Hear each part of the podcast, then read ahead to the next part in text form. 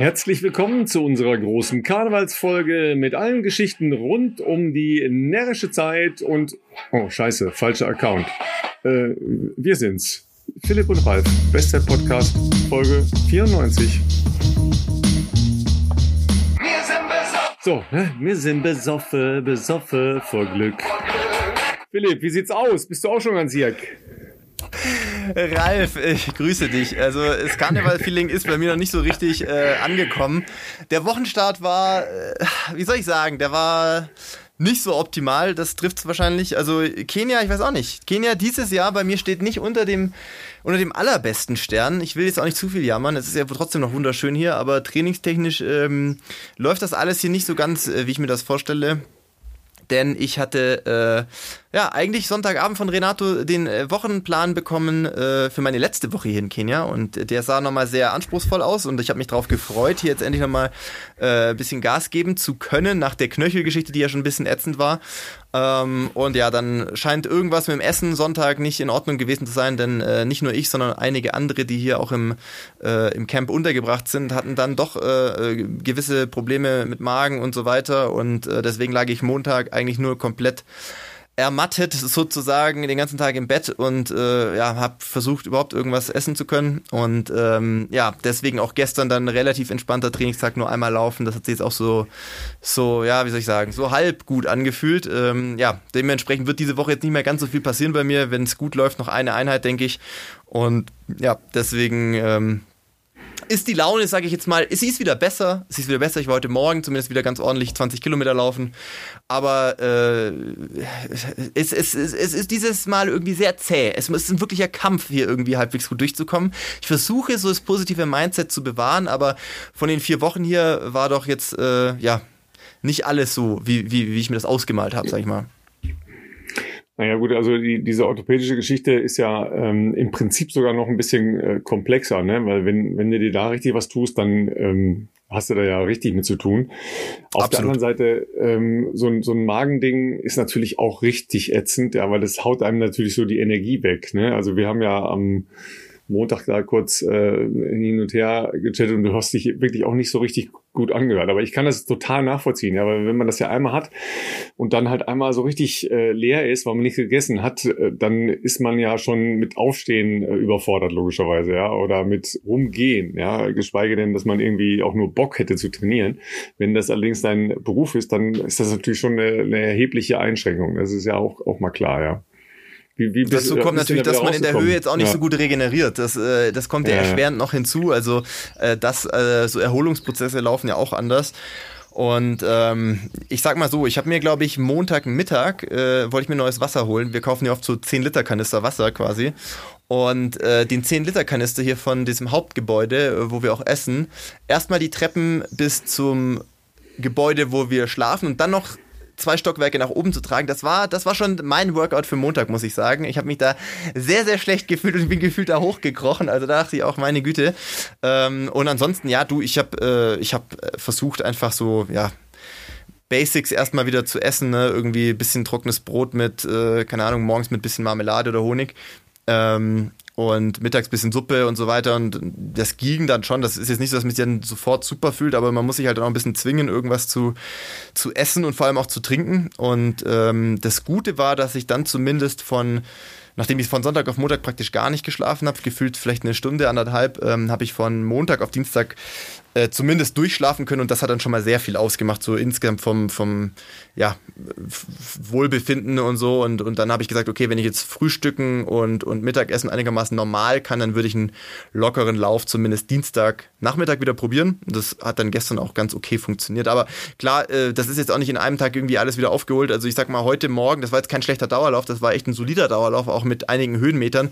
Aber es fühlt sich jetzt gerade schon sehr anders an, wieder hier einen Berg hoch zu rennen auf 2400 Meter Höhe. Also du hast das Gefühl, du rennst den Berg halbwegs flott hoch ähm, und du, die Beine sind einfach ultra schwer, also die, die Oberschenkel. Und das ist, glaube ich, was, was halt einfach noch ein, zwei Tage dauert. Und insofern, ähm, wir hatten, glaube ich, zwei Workouts geplant und noch einen Longrun vor der Abreise diese Woche. Das wird alles nicht zu realisieren sein. Ich denke, wir werden wahrscheinlich entweder morgen oder vielleicht sogar erst am Freitag eins von beidem nur machen können. Also entweder ein Workout, was irgendwie ein bisschen tempomäßig ist, oder einen Long Run und dann, dann war es das, glaube ich, auch. Also äh, mehr, mehr ist, glaube ich, halt einfach nicht machbar. Und äh, hatte tatsächlich hier ein relativ interessantes Gespräch gestern auch nochmal mit, ähm, mit Ute, die ihr aus dem letzten Podcast kennt, die ja auch Mentaltrainerin ist.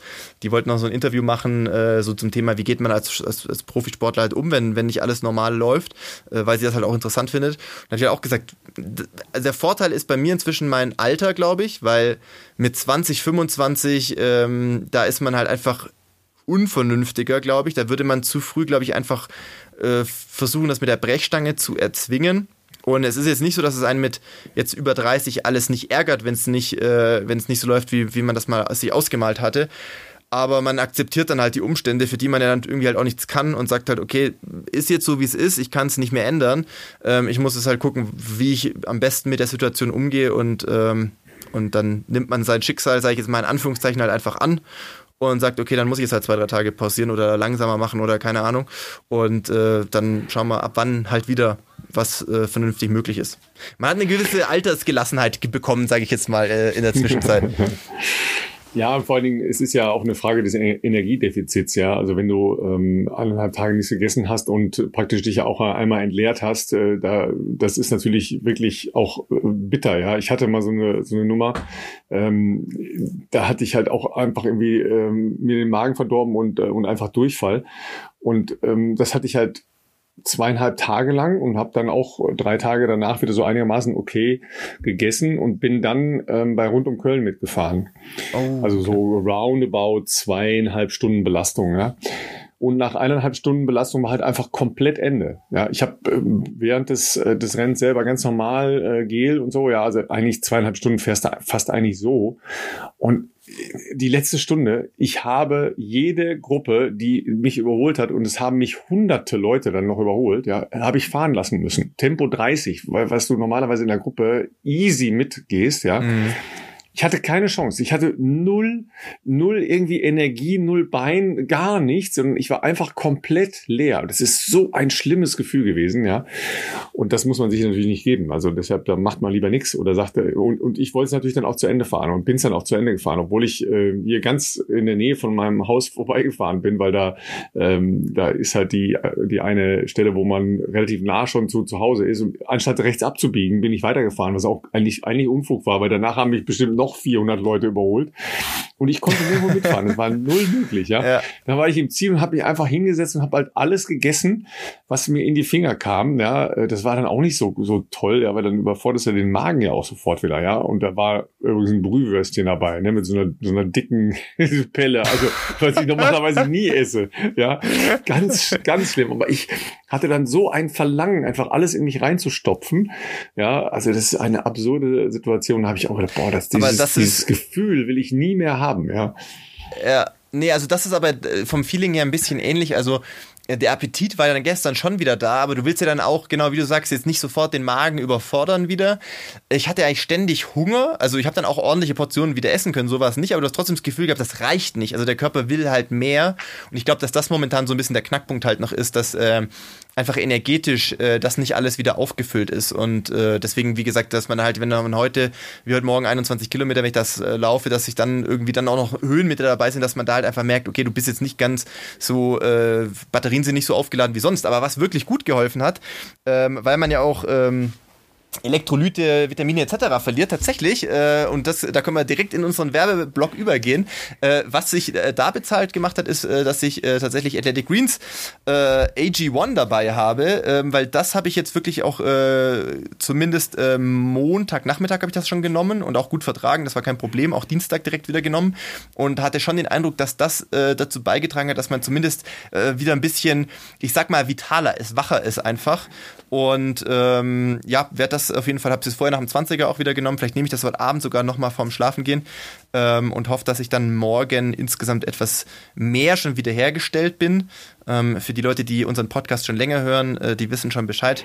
Ähm, AG1 von Athletic Greens ist ein All-in-One-Supplement, bestehend aus äh, über 70 äh, verschiedenen Vitaminen, Mineralstoffen, und äh, äh, sonstigen essentiellen ähm, äh, Zusatzstoffen, die ähm, ja für unser Immunsystem gut sind und ähm, generell natürlich auch die Regeneration unterstützen.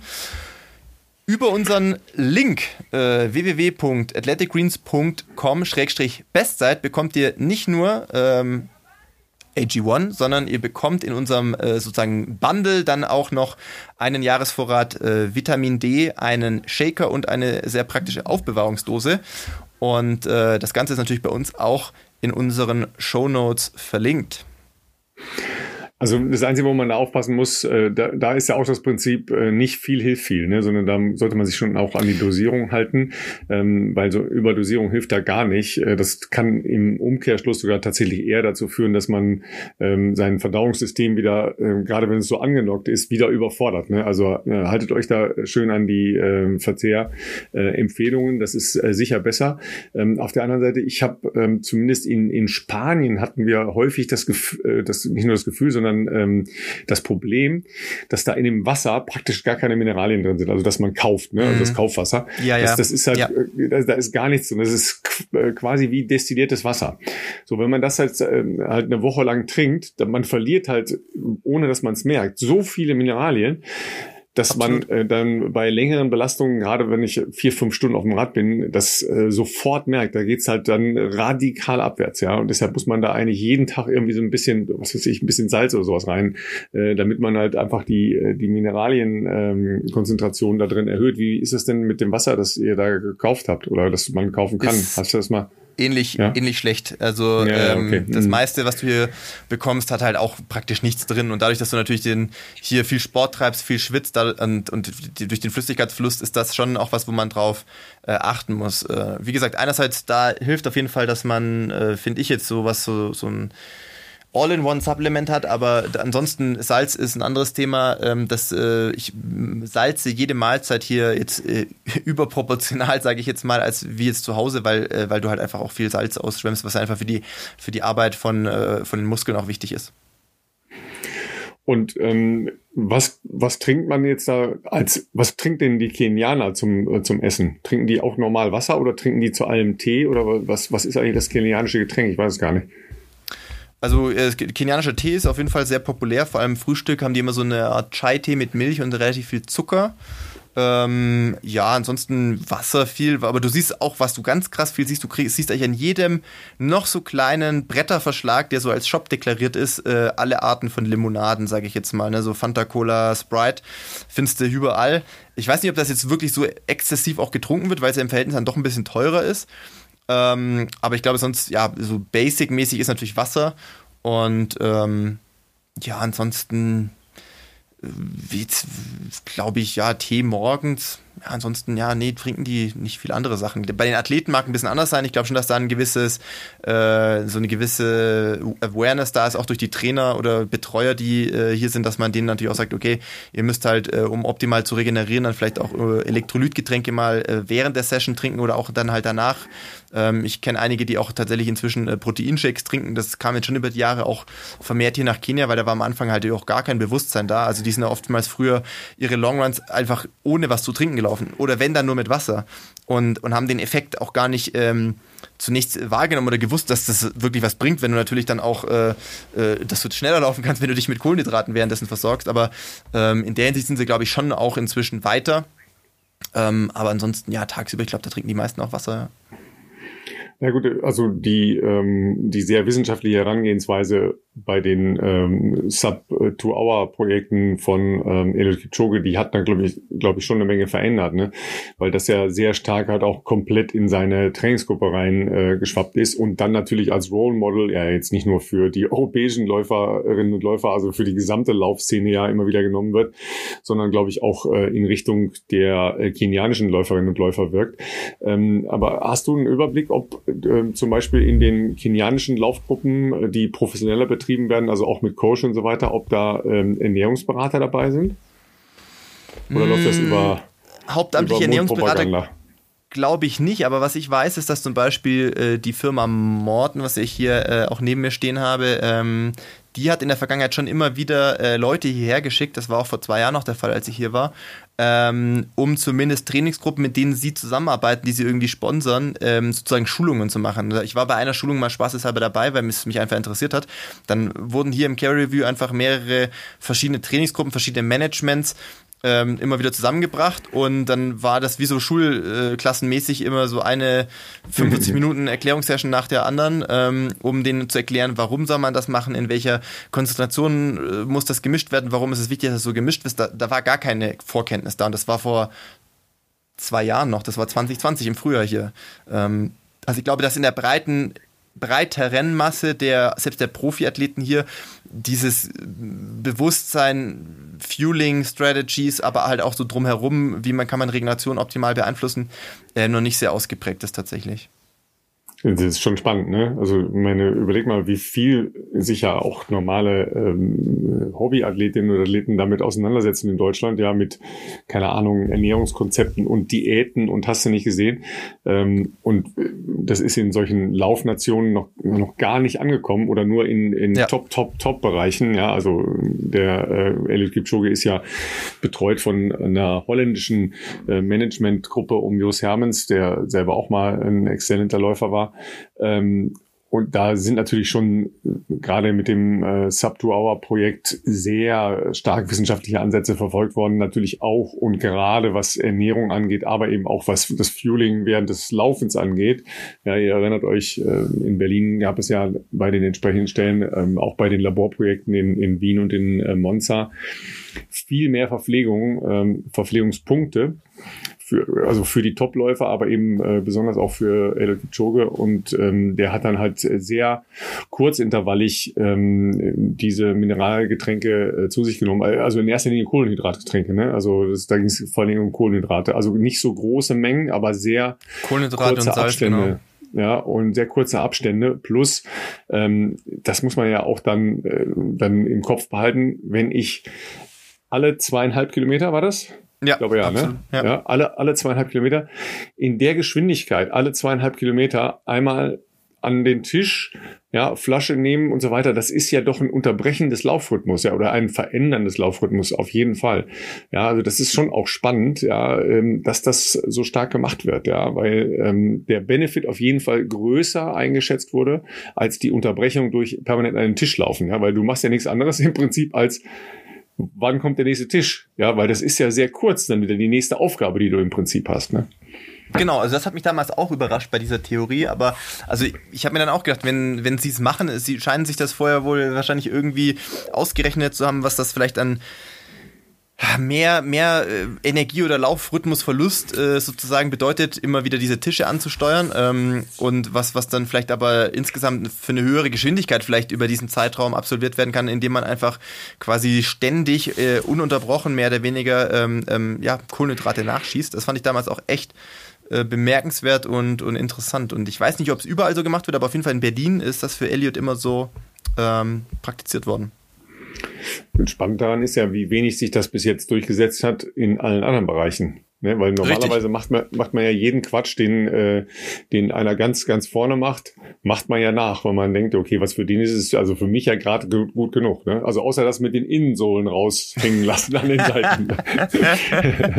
das vielleicht nicht, aber, aber ansonsten, äh, also ist ja wirklich erstaunlich, ja, weil ja immer noch, ähm, immer noch sehr, sehr viele Leute ähm, mit sehr wenig Energiezufuhr laufen äh, oder Radfahren oder was auch immer, ja, oder ähm, mit, äh, mit sehr großen Intervallen dazwischen, ja. Also das, äh, das ist schon erstaunlich, dass sich das nicht dann total durchgesetzt hat und man sagt, okay, jetzt machen wir halt alle, keine Ahnung, drei Kilometer äh, eine Ver Verpflegungsstation und alle rennen dahin. Das äh, hat sich überhaupt noch nicht in die, ähm, in die Köpfe der großen Gemeinde eingepflanzt. Ne? Nee. Sondern da werden nee. immer noch alte Strategien verfolgt. Ne? Ich bin immer, bin da immer so mit klargekommen. Absolut. Ja, ich sehe hier gerade, der gute äh, Frank, der unser Gast heute sein wird, ist gerade zu uns gekommen. Äh, Frank Schauer. Ähm, für die Leute, die ihn noch nicht kennen, ihr werdet ihn jetzt in der nächsten Dreiviertelstunde, Stunde auf jeden Fall näher kennenlernen. Ähm, ist ein Marathonläufer schon seit sehr langer Zeit, sehr viel länger als ich. Das wird er alles noch äh, gleich mit uns hier, ähm, ja, uns hier berichten, wie es dazu kam, was er so trainiert. Da gibt es auf jeden Fall sehr, äh, das kann man schon mal als Cliffhanger sagen, sehr interessante Stories und Ansätze. Und äh, Frank ist mit mir noch äh, hier im im Trainingslager, tatsächlich schon sehr viel länger als ich und bleibt sogar noch ein paar Tage länger. Also der äh, zieht hier richtig durch in Kenia. Und äh, ja, wir freuen uns heute, dass er sich äh, für uns vor Mittagessen noch Zeit genommen hat. Und äh, in diesem Sinne, ja, herzlich willkommen, Frank. Ja, du, ähm, Frank, bist schon mit vielen Vorschusslorbeeren, ähm, hochachtungsvollen äh, Vorbesprechungen von Philipp angekündigt worden. Ja, erstmal herzlich willkommen in unserem äh, klitzekleinen Podcast hier. Hallo, ja. Und die Frage ist dann ja immer nur, äh, wie viel bist du heute schon, wie viel musst du heute noch? Also ich bin heute Morgen äh, schon 15 Kilometer gelaufen, äh, Philipp hat 20 gemacht und wir sind den ersten Teil zusammen und äh, ja, ich hätte heute, heute Morgen halt einen lockeren Dauerlauf. Und weil bei mir morgen eine Tempolaufeinheit ansteht mit äh, Lorna Sapeta und dadurch war es heute, heute Vormittag erstmal ruhig und heute Nachmittag werde ich auch nochmal eine kleine Runde drehen, vielleicht so 10 Kilometer, auch nochmal lockeres Tempo, vielleicht 4,30 sozusagen hier und genau. Frank ist immer sehr bescheiden, äh, wenn er sagt, er macht immer Easy Days, dann ist ein Easy Day, wenn ich mal trotzdem mal so 25 Kilometer. Das ist, lässt, glaube ich, schon tief blicken, wie, wie, normalerweise so Wochenumfänge bei Frank Schauer ausschauen können.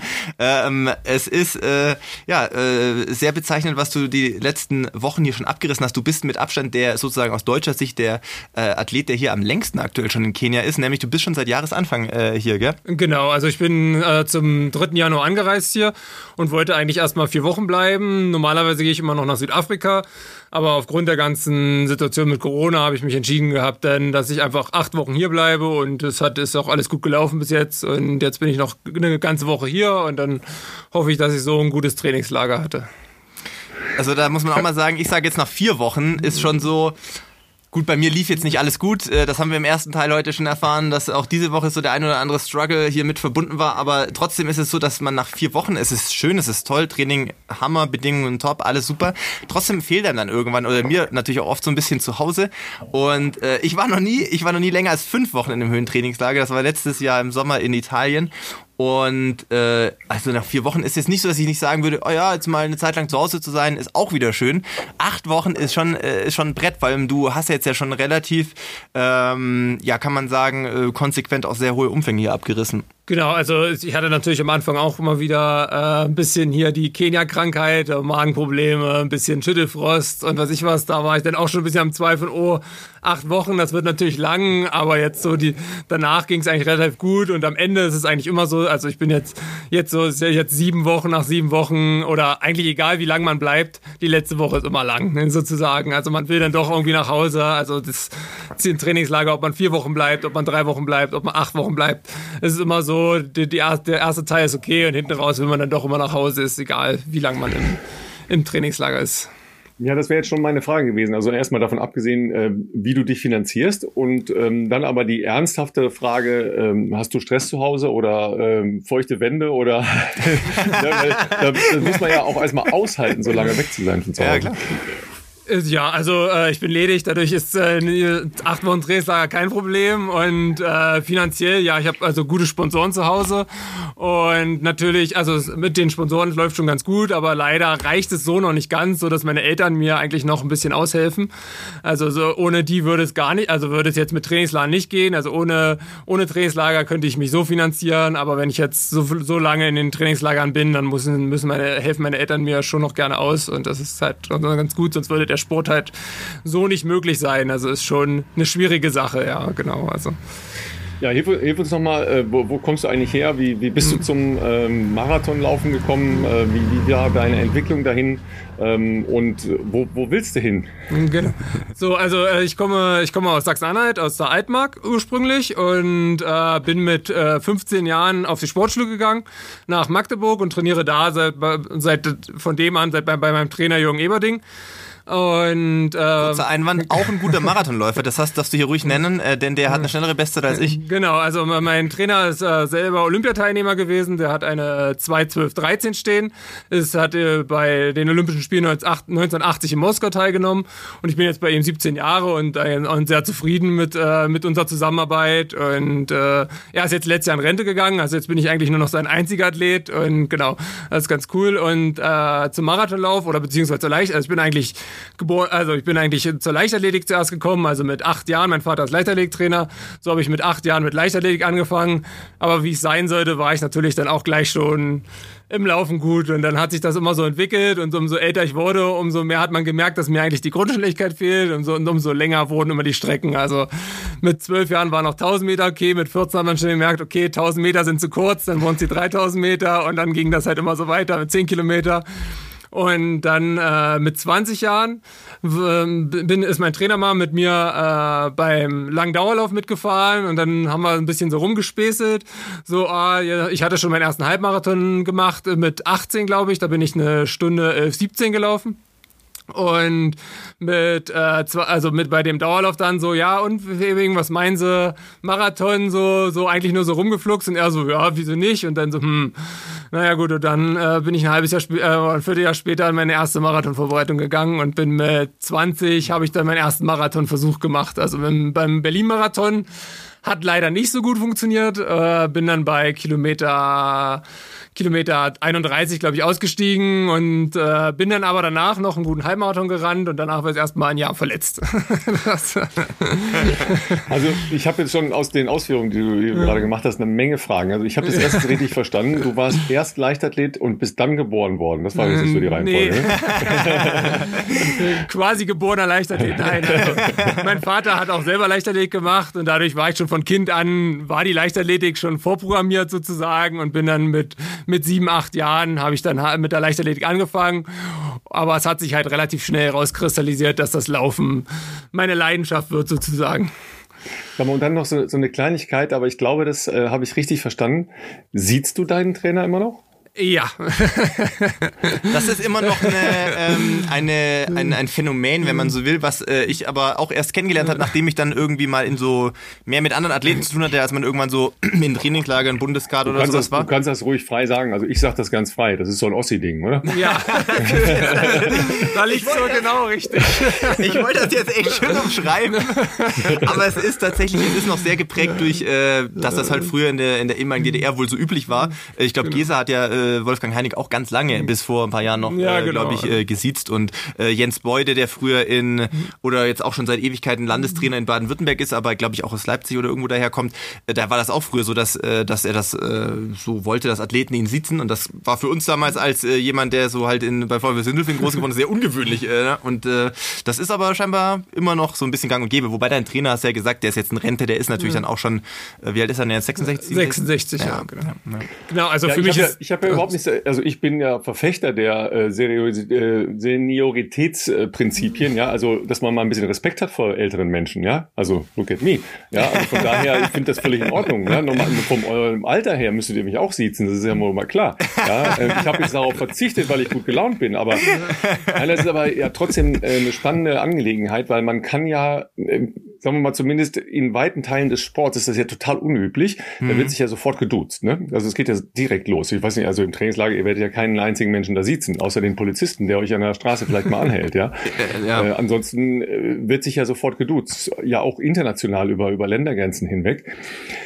Und das hat halt was anderes, wenn man ähm, dieses durch dieses Sie hat man ja so eine, so eine kleine Respektsbarriere, ja, ja aber auch ähm, eine ehrfurchtsvolle, sage ich mal. Ja, das ist ja jetzt nicht eine Distanzbarriere, weil ich gehe mal davon aus, dass ihr euch ziemlich gut kennt. Ja, äh, also das heißt, er weiß äh, sehr viel über dich und du, du weißt ja wahrscheinlich auch aufgrund der langen Zeit hat einfach eine, eine Menge über deinen Trainer. Aber es macht ja irgendwas, ja, in, in einer Beziehung zueinander, wenn man nicht, ey du sagt, ja.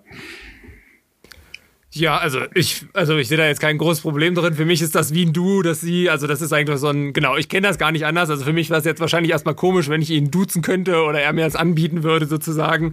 Aber also ist für mich eine ganz normale Sache. Ich kenne das halt von Kind auf, ist das halt bei mir so gewesen und dadurch ist das jetzt auch keine, also verwunderliche Sache sozusagen. Also es hat jetzt, also ich habe, auch wenn ich wahrscheinlich Du sagen würde, würde ich den gleichen Respekt haben. Es würde jetzt für mich keinen Unterschied machen. Das ist ein interessanter Punkt, den du ansprichst. Das habe ich, hat mich immer gewundert, weil ich dann überlegt habe, hätte ich jetzt mehr Respekt vor meinen, egal ob Jugendtrainer oder Trainern, mit denen ich früher zusammengearbeitet habe, wenn ich sie sitzen würde, dann habe ich mir gedacht, nee, eigentlich nicht. Also es, es, hat für mich auch nichts damit zu tun, also äh, ob mein Trainer, also der Respekt vor meinem Trainer hat ja nichts mit dem Du oder mit dem Sie sozusagen zu tun. Ähm, deswegen äh, fand, hat mich das trotzdem äh, eine, eine Zeit lang beschäftigt, aber ähm, ja, ich glaube, das ist einfach so eine Traditionsgeschichte äh, wahrscheinlich, weil es früher halt immer so war wahrscheinlich und äh, ich weiß nicht, wie es bei jüngeren Trainern ist, die jetzt äh, gibt, die die jetzt äh, irgendwie, weiß nicht, in Leipzig, in Magdeburg, in wie auch immer, Neubrandenburg da vielleicht trainieren. Ist das, bestehen die dann auch noch äh, drauf oder ist das äh, hat sich das dann ein bisschen gewandelt? Also, das weiß ich nicht genau. Also, Magdeburg weiß ich auf jeden Fall, dass da auf jeden Fall auch noch eigentlich, dass sie beibehalten wird, auch bei den jüngeren Trainern also, mittlerweile. Die jetzt so unser Alter werden praktisch. Genau, also wo die Trainer so zum Beispiel Atto Lenz, der jetzt. Hm. Äh, der, also bei den, bei den sehr, sehr Lenz sagen, ja.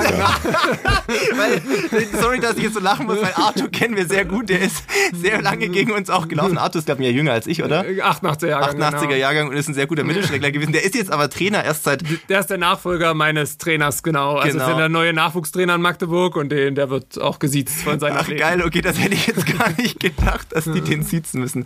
Aber okay, ja, ist, äh, ist, äh, ist interessant, ja. Ja, insofern seid ihr natürlich äh, übrig geblieben, ja. Also übrig geblieben auf der Straße. Aber das ist ja alles noch in Ordnung, weil ihr, ihr seid ja noch äh, im Prinzip ja noch Jungspunde auf der Straße, ja, weil da kann, kann man ja bis weit über die Landesgrenzen, ach nee, die Altersgrenzen hinauslaufen, ne? So war das, ja. Frank, aber sag mir doch nochmal, ähm, wann ist denn dein Trainer darauf gekommen, dass man äh, nicht nur viel, sondern sehr, sehr, sehr viel laufen äh, müssen sollte, sollte, müssen, um Marathon zu laufen?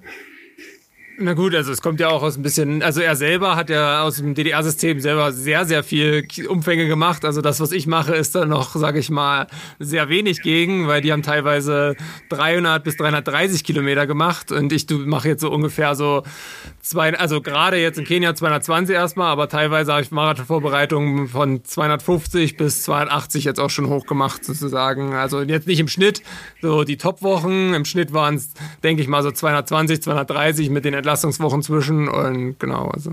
Das muss man sich mal auf der Zunge zergehen lassen. Also 230 äh, Kilometer im Schnitt. Hm. Das ist schon, das ist schon pro sehr Woche, amtlich. Pro Woche, nicht pro Monat, pro Woche. pro Woche. In Spitzenwochen für 280. Also wie, wie muss ich mir das vorstellen, Frank? Wie macht man eine Woche mit 280 Kilometer? Vielleicht kannst du uns da kurz mal mitnehmen, weil. Nicht schlafen, äh, ganz einfach. genau, das ist ja rechnerisch. Was, was ist denn das? Das ist rechnerisch. Äh, 35 reicht ja auch noch lange nicht. Ja, knapp, knappe ja, 40, ja, ja, genau. Wie, wie, was, also, was machst du da? Ja, also, na gut, also es ist äh, zwei Longruns in der Regel. Also das heißt, also ein, ich glaube, in der Woche, wo ich die 286 meinen Rekord hatte, habe ich, glaube ich, äh, einen, einen 40er gemacht und am Nachmittag dann halt noch eine 15. Einfach nur als, also der Dings, also der normale Tag, so dann, äh, weiß ich gar nicht, dann habe ich halt eine 50 gemacht. Die war leider wetterbedingt, das war letztes Jahr im Januar ja, blieb mir nichts anderes übrig, als aufs Laufband zu gehen und hab dann. oh, Hilfe! hab dann äh, 50 Kilometer auf dem Laufband gemacht. Äh, ich glaube, mein, mein Trainer kam alle 15 Kilometer mal für drei Minuten runter und den Rest war, es war halt ein Sonntag in der Laufhalle in Magdeburg. Da war halt auch niemand. Das heißt, ich habe einfach nur starr in die Halle geguckt, ein bisschen Musik angehabt.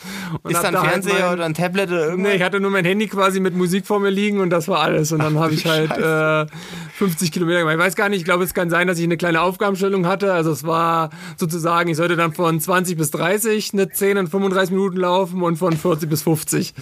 Und äh, bin den Rest dann so in 4 Minuten Schnitt gerannt und äh, Gesamtschnitt hatte ich, glaube ich, dann von knapp 3,50 ungefähr. Und das war der letzte Tag in dieser Woche. Das war der letzte Tag. Das ist auch nicht gerade so, dass du da dann noch frisch in der Woche genau. warst. Genau. Und dann waren halt die anderen Tage, ich weiß gar nicht, was ich noch für Programme gemacht habe. Es waren halt dann, ein normaler Tag war, glaube ich, dann 2015 und wenn ich noch mal ein, äh, ein Programm oder ein Workout hatte, das hat sich dann halt noch mal ein bisschen länger gezogen. Ja, und dann hat sich das ganz gut aufaddiert ja, das, sozusagen. Das nehme ich an, dass sich das ein bisschen länger gezogen hat mit den 50 Kilometern. Also das mit dem Laufband hatten wir ja hier schon häufiger. Frank, du weiß nicht, ob du das schon so verfolgt hast, aber ähm, wir sind ja ganz, ganz große Liebhaber des Laufens auf dem Laufband. Not. Ähm, ich, ich, würde ja sagen, ab sofort heißt du Flo, ja, weil der, der Einzige, den ich kenne, der solche Sachen auf dem Laufband macht, ist Florian Neuschwann. Ne? Ja, ähm, äh, herzlichen Gruß, ja, der sitzt jetzt äh, wieder in Inzell und äh, versucht, äh, den kleinen Nils van der Poel nachzuahmen oder was auch immer, ja. Also den, ähm, den als schneller Olympiasieger über 5 und 10 Kilometer, den hatten wir ja letzte Woche schon gefeatured. Das haben sich tatsächlich einige Leute durchgelesen, weil der eben auch über so einen Ansatz kommt, ja, also über äh, sehr, sehr, sehr viel, sehr, sehr, sehr lang. Der, der macht dann halt viel auf dem Rad, aber der macht nichts ähm, Indoor, ja, weil äh, er, er hat ein Problem mit dem vor die Wand schauen. ich hätte das auch, ja. Ähm, auf der anderen Seite die, die, Philosophie dahinter, das hatten wir ja auch als äh, Zuschrift bekommen, Philipp, ähm, geht ja ein bisschen zurück auf ähm, einen äh, berühmten ähm, Laufpapst, Arthur Lydiard heißt er. Ähm, das ist ein Neuseeländer, äh, Neuseeländer gewesen, der ähm, auch diesen Ansatz verfolgt hat, also sehr, sehr, sehr viele Grundlagenkilometer zu laufen. Das, was bei dem anders war, deshalb äh, passt der Vergleich nicht ganz, der ist diese Grundlagenkilometer schon in einem relativ, also der hat alles im Selbstversuch gemacht, ja, äh, ist auch alles don't do this at home. Der hat diese äh, Grundlagenkilometer tatsächlich relativ schnell gemacht. Also immer so, dass man so gerade noch ausgehalten hat. Das ist, äh, das wäre für mich so 50 Kilometer auf dem Laufband. Das ist so, dass man so gerade noch aushält. ja, das, äh, das stimmt. Ich habe das äh, früher von einem meiner ehemaligen Coaches ähm, auch mal ein Buch geschenkt bekommen. Es war aber, glaube ich, eine, eine, deutsche Übersetzung irgendwie über das Training von Arthur Lydiard und Percy Ceruti und über die, äh, ja, äh, ja, wie die das aufgebaut haben in diesen verschiedenen Phasen, Grundlage und dann Schwelle und dann Wettkampfvorbereitung. Es war interessant. Also ich glaube, Parallelen zu dem Training von Nils van der Poel gibt es da auf jeden Fall. Man muss natürlich sagen, ja. bei Frank äh, würde ich jetzt mal vermuten, auch wenn, äh, kann, darf mich da jetzt natürlich gerne korrigieren. Ich meine, wenn man 286 Kilometer in der Woche rennt, dann wäre natürlich ein Großteil dieser Kilometer ist wahrscheinlich auch in einem überwiegend eher ruhigen Rahmen oder wie erholst du dich sonst noch zwischendurch, wenn du dann auch noch einen Workout mal machst? Ja, also äh, ich weiß noch, dass es jedenfalls am Anfang so war. Also ich kann mich noch an meine erste 200 Kilometer Woche erinnern, wo ich, also dadurch, dass ich mit 20 halt schon meine erste Marathonvorbereitung gemacht habe, war mein Körper halt auch noch nicht so weit, dass ich quasi so easy 200 Kilometer mache. Und da weiß ich noch, da bin ich sehr, sehr viel, sehr ruhig gerannt. Aber mittlerweile, also klar, also der Nachmittag-Dauerlauf ist in der Regel sowieso ruhiger. Also da laufe ich auch mal, ich laufe auch mal meine 430. Aber wenn es also kommt immer auf den Trainingsplan an, die 40er und der 50er, die sind dann schon in dem, also sollten dann schon so im 4 Minuten, unter 4 Minuten Schnitt sein sozusagen. Mhm. Also es ist ja auch alles in der Grundlagenphase. Und gut, die Programme dann halt dementsprechend schon Richtung Marathontempo, klar. Und aber die lockeren Sachen sind wirklich locker in der Regel dann so. Und wenn dann halt ein 40er am Morgen ansteht und ich dann eine 15 Uhr Nachmittag mache, die ersten Meter tun immer weh, also ist egal. das fühlt sich da kann der erste Kilometer auch mal ein 5-Minuten-Schnitt sein, das kann halt passieren, aber man, wenn man sich dann reinläuft, dann kann am Ende auch noch eine 4,15 rauskommen oder so. Das, also so, da dann sozusagen eine strikte Vorgabe habe ich nicht. Da laufe ich halt, wie ich mich fühle und mache das dann halt so, genau. Machst du Kontrolle über, äh, sorry, machst du Kontrolle über, äh, über Puls oder über Gefühl? Äh, Gefühl, alles Gefühl. Also ich habe noch nie mit Puls, noch nie mit Laktat trainiert. Ich mache alles. Auch nicht in der Höhe, gell? Hast du gesagt? Auch nicht in der Höhe, mhm. nein. Ich mache alles nach Gefühl und äh, und Erfahrung sozusagen. Also wenn man, ich habe ja, ich habe schon 15 Marathons äh, im Wettkampf abgeschlossen und äh, dadurch äh, hat man dann doch schon eine gewisse Erfahrung in der Vorbereitung und also ich bin insgesamt, also ich bin insgesamt 22 Marathon-Vorbereitungen. Ich glaube, bin siebenmal ausgestiegen und habe halt 15 Marathons gefinisht und äh, also da kann man schon gut einschätzen, was der Körper so kann und nicht kann. Und also es ist genau, die Erfahrung ist da. Darauf wollte ich genau zu sprechen kommen, dass du ja schon eine Menge, Menge, dadurch, dass du ja so früh ja schon begonnen hast, eine Menge Marathon-Vorbereitung alleine schon ähm, absolviert hast, die ja einerseits den Körper natürlich prägen und äh, andererseits natürlich auch wahnsinnig viel Erfahrung bieten, egal ob man dann am Ende des Tages äh, vielleicht einen erfolgreichen Marathon gelaufen ist oder nicht. Äh, es ist ja immer so, dass man diese drei, vier Monate, das ist ja immer eine sehr intensive Phase und äh, wahrscheinlich in jeder Vorbereitung, zumindest geht es mir auch so, immer wieder ein bisschen was Neues vielleicht auch ausprobiert oder lernt. Ähm, würdest du sagen, dein Training hat sich ähm, ich meine, du bist immer noch beim gleichen Trainer, aber hat sich das über die Jahre in gewissen Punkten verändert? Ich glaube, wir hatten mal bei einem Dauerlauf hier drüber gesprochen, dass ihr schon versucht, immer mal wieder ein bisschen was Neues reinzubringen. Genau, also äh, keine Marathon-Vorbereitung war wie die andere. Klar hat man immer Elemente dabei, dass man sagt, okay, wir machen mal wieder das oder wir machen mal, das hat gut funktioniert, wir machen das wieder. Aber wir haben immer versucht, das halt ein bisschen aufzulockern, mal was anderes zu machen und so habe ich damit auch angefangen, dann in 2015, glaube ich. Äh, genau, also 2011 habe ich meinen ersten Marathon gefinisht in Hamburg damals. Mhm. Und in 2015 habe ich dann, das war dann, äh, habe ich mein, hab mir das erste Mal angefangen, Überdistanzläufe zu machen, zum Beispiel auch. Da bin ich dann das ah. erste Mal drei Wochen hintereinander jeden Dienstag 55 Kilometer gelaufen, als äh, um einfach mal einen neuen Reiz zu setzen. 45 oder 55? 55 Kilometer gelaufen. Also meine längste Strecke, die ich je gelaufen bin, waren 60 bis jetzt. Und äh, um einfach den Körper mal was anderes, mal eine andere Erfahrung zu zeigen und mal einen anderen Reiz Warum zu setzen. Warum auch nicht einfach mal 150 Prozent Wettkampfstrecke laufen? Ja klar. ja, also es, ich, es, war nicht schlecht. Also es war, war ja so gelaufen. Also ich glaube, den ersten bin ich in 4 Minuten Schnitt gelaufen. Okay. Das hat sich gut angefühlt. Ich am nächsten Tag, also beim ersten 55, das hat man glaube ich da sind wir irgendwie auch erst 16 Uhr gestartet, weil mein Trainer dann erst Zeit hatte. Und bis 19 Uhr, 19.20 dann, also genau, vier Minuten Schnitt sind ja dann drei Stunden 20. Mhm. Äh, nee, ja. Äh, nee, drei Stunden 40 sogar. Ja, genau. Und, ja. und ich weiß, am nächsten Morgen kam ich dann zum Training so, oh, Beine super müde. Und Trainer so, ja, okay, äh, Frank, nimm mal die beiden mit, macht mal eine 15. Und ich so, oh. Kamen wir morgens im Training und dann die ersten fünf Kilometer waren der Horror.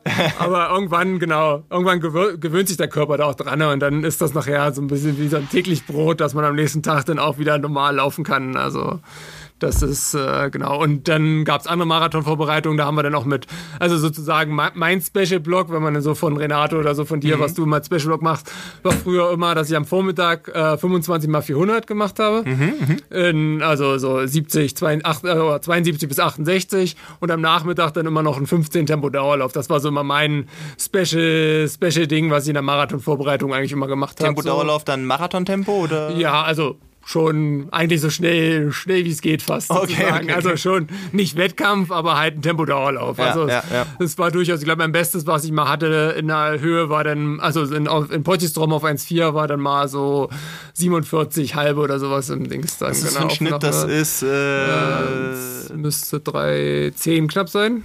3,10 Genau, 3,12 ist 48 Minuten, also müsste knapp 3,10 sein, genau.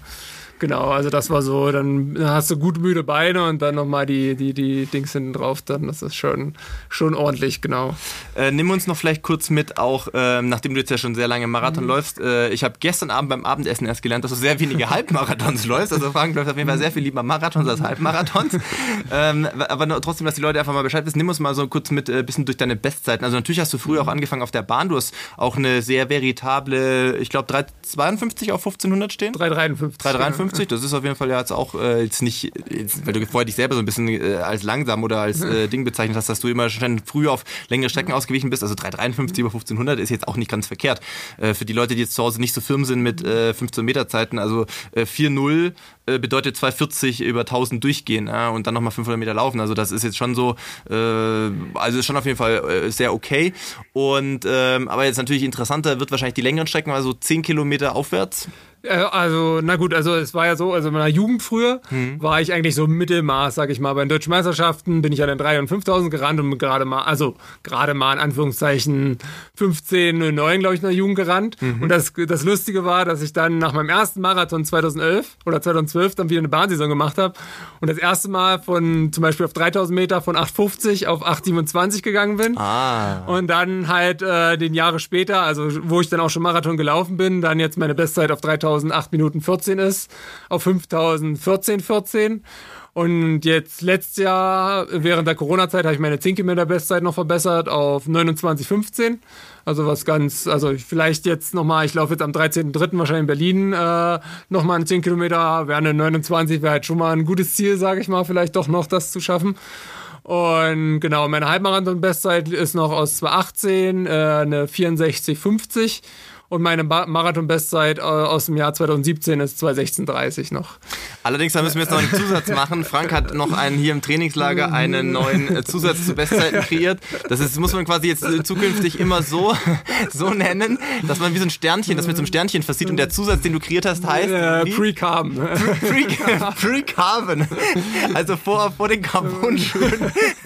Das heißt, im besten Falle ist da ja auf jeden Fall äh, durch die mhm. Schuhe, beziehungsweise natürlich auch durch das Training selbstverständlich ganz ohne Training geht's ja auch nicht. Äh, auf jeden Fall auch nochmal was möglich. Ähm, du hast gesagt, du hast zuletzt, äh, du warst kein großer, wie soll ich sagen, du, du bist sehr vorsichtig mit den Carbon-Schuhen zunächst umgegangen, weil du auch einfach ein paar Probleme hattest mit, ähm, mit, mit, mit der Achillessehne, glaube ich. Genau, also im Jahr 2018, bevor eigentlich die Carbon-Schuhe kamen, habe ich ein bisschen Achillessehnenprobleme bekommen und dann wurden die eingeführt und es war, ich bin dann von der Zeit an natürlich im Training, ging nicht immer alles ganz glatt und äh, bin ich dann auch drei Marathons nicht gefinisht mit mhm. Carbon-Schuhen quasi und bin jetzt letztes Jahr auch das erste Mal einen Marathon, das erste Mal mit dem Carbon-Schuh durchgelaufen. Mhm, mhm. Und ja, und so ein bisschen in der Zeit quasi bin ich noch nicht ganz angekommen, weil ich bin ja 2013 äh, noch mit, äh, mit, mit normalen Schuhen sozusagen deutscher Meister geworden im Marathon in 2,18,54 und dann in 2017 bin ich ja die EM-Norm in 2 Stunden 16,30 auch im äh, normalen Schuh im Hoka Tracer gerannt dann sozusagen. Ja. Genau. Und Sag mal, Frank, hoffe ich, ähm, dass ich, ich jetzt. Genau. Äh, Frank, ich will da gar nicht in, in äh, Wunden rühren, aber ähm, du bist relativ viel ja äh, nicht ins Ziel gekommen. Hatte das auch mit orthopädischen Problemen zu tun oder hast du dir jeweils deine Ziele so hoch gestellt, dass du gesagt hast, nee, äh, ich versuch's lieber in vier Wochen nochmal? Na gut, äh, ja, also ist jetzt, also das, also das war eigentlich in letzter Zeit, also es hatte so mehrere Gründe, klar. Also das Training lief in der Regel besser, als was ich, sage ich mal, im Wettkampf abgeliefert habe. Und ähm, jetzt meine, also bevor meine vorletzten drei Marathons sozusagen, bin ich halt nicht durchgekommen. Also sonst, also sonst ist die Quote 15 zu 6 ausgestiegenen ganz okay, denke ich. Also ist noch ganz, noch im Rahmen. Aber genau, das eine Mal bin ich aus der Höhe angereist. Äh, mhm. Hat halt überhaupt nicht funktioniert. Nach 17 Kilometern war der Ofen aus. Klar, die Achillessehne hat auch immer ein bisschen eine Rolle gespielt. So, dann war 2020 das Corona-Jahr wo ich dann äh, mit Johannes Motschmann in, äh, in Wien an den Start ah, ja. gegangen bin. Und da hatte ich immer so ein bisschen vorher ein bisschen Probleme mit dem Magen und habe dann kein G genommen im Marathon und bin dann nur mit Wasser durchgerannt. Und wir hatten in Wien drei Grad. Mhm. Und bei Kilometer 37 bin ich halt leider nur noch Slalom gelaufen und hätte nicht mehr gewusst, wie ich noch ins Ziel ankommen soll. Ja, und dann natürlich auch nach zwei nicht gefinischten Marathons ist dann das Jahr 2021 angebrochen und viele Marathons wurden noch abgesagt und dann war die einzige Option Dresden. Und ja, mm, da das war das Wetter auch. in Dresden natürlich auch nicht der Hammer. Und ich wusste ja schon, okay, in Wien mit drei Grad war halt auch nicht so toll. Und eigentlich stand ich da auch an der Startlinie und dachte mir, warum stehst du halt hier? Aber wie es dann so ist, man bereitet sich vor. Man, man hat ist eigentlich, man, ja, man sucht sich den Tag aus, bereitet sich seine neun, zehn, zwölf Wochen vor und merkt dann an dem Tag, oh, das Wetter ist schon wieder nicht gut und äh, ja, und dann war ich eigentlich vom Kopf gar nicht da und nach elf oder zwölf Kilometer ich dann, bin ich dann rausgegangen und äh, darum war es jetzt im letzten Jahr im Herbst endlich mal wieder Zeit, auch für mich endlich mal wieder einen Marathon zu finishen, das war egal welche Zeit und bin dann in Rotterdam 2, 17, 58 gerannt, genau. Ja, das ist ja ähm, logischerweise für alle Marathonläuferinnen und Läufer, ähm, das ist im Langstreckentriathlon ja ähnlich. Du bereitest dich halt über Monate vor ähm, und dann äh, hast du das Wetter oder die Bedingungen, die du hast. Ja, das kann ja auf der einen und auf der anderen Seite sein. Berlin letztes Jahr haben wir ja hier schon gesprochen, war halt für viele im äh, Normalo und im ähm, Breitensportbereich einfach zu warm. Ja, also und zwar nicht zu warm, sondern viel zu warm. Ja, und dann sind natürlich wahnsinnig viele daran eingegangen, weil es einfach nicht das ist, wo man normalerweise trainiert hat, wo man sich wohlfühlt oder wo der Körper sich wohlfühlt. Ja, und du kannst halt dann ja eben nicht sagen, okay, ich, ich renne dann heute die 100 Mal runter äh, und dann ist gut, ja, sondern dann hat, hast du halt da einen Marathon stehen. Das ist halt eine andere Nummer, als wenn du ähm, einen Mittelstreckenlauf machst oder einen Zehner laufen gehst, ja, zumal du das ja dann am äh, nächsten oder übernächsten Wochenende gerade biegen kannst. Das ist im Marathon ja eben schon gar nicht jetzt äh, in den letzten zwei Jahren mal ja so viel abgesagt worden, ist ja so eigentlich nicht möglich. Ne? Ja, das ist immer ein bisschen äh, die Problemlage ne? bei diesen sehr exquisiten Sportarten. Ja, also da kann ich äh, in guten oder in vielen Punkten auf jeden Fall äh, mit, mit Frank natürlich mitfühlen, dass äh, man sich da natürlich irgendwo gewisserweise auch äh, ja einem gewissen Faktor Glück auch aussetzt. Natürlich Training ist es das, was man beeinflussen kann, das, was man steuern kann, aber äh, in Ermangelung von äh, von Möglichkeiten irgendwie nachzulegen, ist das natürlich immer schwierig. Man sucht sich den einen Tag aus. Und ich kenne übrigens auch ganz wenige Leute, die sagen, okay, du läufst irgendwie, stehst am Start, merkst, okay, Wetterbedingungen super heiß oder wegen mir total kalt und, äh, und merkst nach 20 Kilometern, nein, das macht gar keinen Sinn. Dann würde man ja denken, wenn du bei 20 rausgehst, ähm, da ist jetzt nicht viel passiert, weil 20 Kilometer Marathontempo sollte ja easy sein und du gehst eine Woche später in ein anderes Rennen, was vielleicht ist, um, um dann äh, abliefern zu wollen. Ich kenne ganz wenige Leute, bei denen das irgendwann mal funktioniert hat, weil du ja irgendwie irgendwie dann schon mit Tapering und so weiter irgendwie versuchst an diesem Tag in bestmöglicher Form zu sein. Ähm, das macht die Sache natürlich für uns auch immer ein bisschen ähm, schwierig auf jeden Fall. Ähm, Du hattest ja gesagt. Das habe ich, also das habe ich sogar einmal gemacht. Äh, in 2014 bin okay. ich auch, bin ich bei in Frankfurt bei 30 ausgestiegen und dachte, oh, pff, war auch so ein genau so ein Scheißtag. Und dann äh, habe ich dann gesagt, okay, mit dem Trainer entschieden, okay, eine Woche später, okay, wir laufen in fünf Wochen nochmal einen Marathon und okay. bin dann äh, Anfang oder Ende November bin ich dann in Florenz gelaufen. Also das, das, das, es ging dann im Training, also ich musste ja dann natürlich wieder in die Marathonvorbereitung so ein bisschen gehen, dass man sich nochmal ein bisschen fit hält, nochmal gute Einheiten macht. Ja, aber dann 16 Wochen Marathonvorbereitung oder was es dann waren, waren dann auch lang und am Ende bin ich dann auch nur eine 2,23 gerannt am Ende, weil es halt einfach der Körper dann halt auch irgendwo drüber ist, weil irgendwie du kannst, du, man kann halt nur eine gewisse Länge diese Marathonvorbereitung machen und dann, weil das immer so ein Drahtseiljagd ist und dann nach 14, 15, 16 Wochen wird es dann auch einfach lang. Also dann dieses Niveau immer zu halten, ist dann auch einfach schwierig. Der Körper ist dann irgendwann nicht mehr so aufnahmebereit, glaube ich, für neue Reize irgendwann einfach. Ähm das, naja, das äh, ist ja auch die, die Addition der Ermüdung. Ne? Das, äh, irgendwann klar. musst du es ja mal, mal grundregenerieren. Ähm, ja, also ich würde auch denken, es ist ja maximal möglich eine Woche. Ja, du, das kannst du dir ja nicht aussuchen, weil das so ist das Angebot ja leider nicht. Ne? Es sei denn, du gehst dann halt in irgendeinen kleinen Marathon, aber der bringt dich ja im Zweifel dann für irgendwelche äh, Nominierungen oder so nicht weiter, weil die äh, Strecken dann nicht entsprechend bestenlistenfähig sind oder oder oder. Ja, also das ist, ist die Problematik. Übrigens im Langstrecken-Triathlon gibt es da so ein äh, ja, eigentlich sehr unschöne äh, Verhaltensweise von vielen Profiathleten. Die Profiplätze sind oft ja begrenzt, aber man kann sich im Prinzip, wenn man eine Lizenz hat, also eine Profilizenz hat, Klammer auf, und die kann man sich einfach kaufen. Die, die muss man sich jetzt nicht irgendwie erarbeiten oder durch Zeiten äh, belegen. Also wenn du Bock hast, kannst du einfach sagen, so ich werde Triathlon-Profi, kaufst dir eine Lizenz und startest im Profibereich. Und dann kannst du im Prinzip bei jedem ähm, Rennen der jeweiligen Organisation starten. Und viele machen das dann so, dass sie halt im, ähm, im Sommer, also da, wo Qualifikationszeiträume zum Beispiel sind für Hawaii oder ähnliches, dann vier, fünf Rennen an vier, fünf aufeinander folgenden ähm, Wochenenden buchen und die dann aber äh, nicht wahrnehmen oder ähm, zocken und dann den einen machen oder äh, abbrechen und dann den nächsten machen. Und das ist echt ja. nicht so richtig geil. Ja, das ist natürlich äh, auch äh, ein Phänomen, was ich jetzt so aus dem Marathonlaufen beim Profis äh, nicht kenne, aber äh, ja, ich eher auf jeden Fall als Unart bezeichnen würde. Ähm, vor allem, äh, das, äh, weiß ich nicht, liegt ja dann wahrscheinlich aber auch äh, vielleicht am finanziellen Background, weil die äh, Ironmans sind ja wahrscheinlich auch nicht alle jetzt irgendwie äh, in der Nachbarstadt jeweils. Also da musst du ja wahrscheinlich auch immer dann die Reise fürs nächste Wochenende irgendwie direkt wieder hin äh, buchen etc. Ähm, ich weiß nicht, wie ja, es im Amateurbereich so beim, beim Marathon so ist, aber das kann uns natürlich gerne auch aus der Community jemand dann unter unseren Instagram-Beitrag schreiben, ob die äh, Freunde, Bekannte, Konkurrenten kennen, äh, die irgendwie auch gefühlt äh, sonst sich auf vier Marathons anmelden und dann, wenn es nicht läuft, einfach aussteigen und am nächsten Wochenende woanders wieder starten.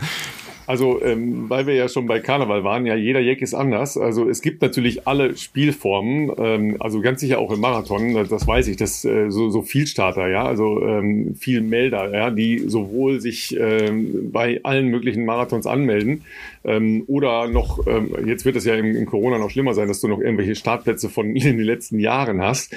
Ähm, im, Im Triathlon ist das halt auch oft so, zumal wir ja eine ziemlich ausgeprägte europäische Saison haben. Also ist das mit dem Anreisen nicht ganz so, ja, also du kannst sicher äh, den ganzen Sommer über in, äh, in entweder in Deutschland oder in den angrenzenden europäischen Ländern kannst du äh, Triathlon-Veranstaltungen machen. Das ist sowieso ja nicht ganz preiswert, weil du ja dann immer mit dem ganzen Geraffel dahin, aber viele haben eben auch, äh, keine Ahnung, irgendwelche Campingbusse oder sowas.